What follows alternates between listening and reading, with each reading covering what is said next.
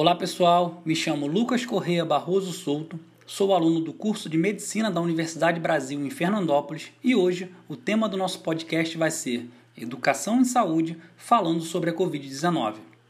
Conforme a atualização do Ministério da Saúde no dia 10 de setembro às 15 horas, os dados da Covid-19 no Brasil são 28.958.899 casos confirmados, 30.891 novos casos nas últimas 24 horas e 585.174 óbitos infelizmente acumulados em toda a pandemia.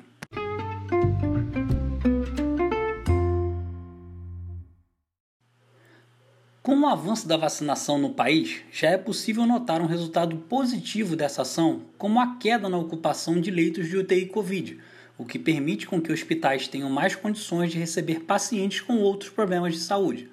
Pela primeira vez, 20 estados brasileiros registraram taxa de ocupação em leitos de Covid-19 inferior a 50%, que é o índice considerado normal pelas autoridades. Segundo o Ministério da Saúde, mais de 129 milhões de brasileiros iniciaram o esquema vacinal contra a Covid-19. Esse número representa 80% da população com mais de 18 anos. E 60 milhões de brasileiros já completaram a imunização, seja com a segunda dose ou com a dose única da vacina.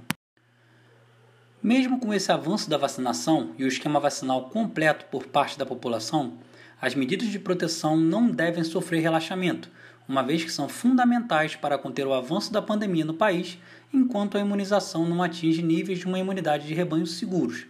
Lavagens das mãos com água, sabão ou álcool gel, evitar aglomeração, manter distanciamento social e utilizar máscara sempre que necessário são medidas que deverão ser nossas parceiras até o final da pandemia.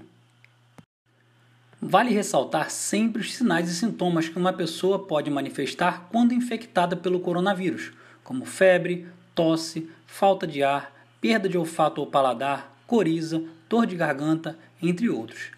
Ao menor sinal de um sintoma de Covid, o indivíduo deve imediatamente fazer isolamento social, procurar atendimento médico e jamais realizar automedicação. Porém, mesmo sem sintomas, o paciente pode contrair o vírus e transmiti-lo a outras pessoas, o que reforça a necessidade das medidas de prevenção. E é isso, pessoal.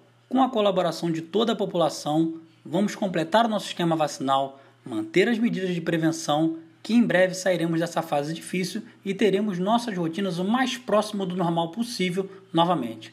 Um forte abraço, vacinem-se e viva o SUS!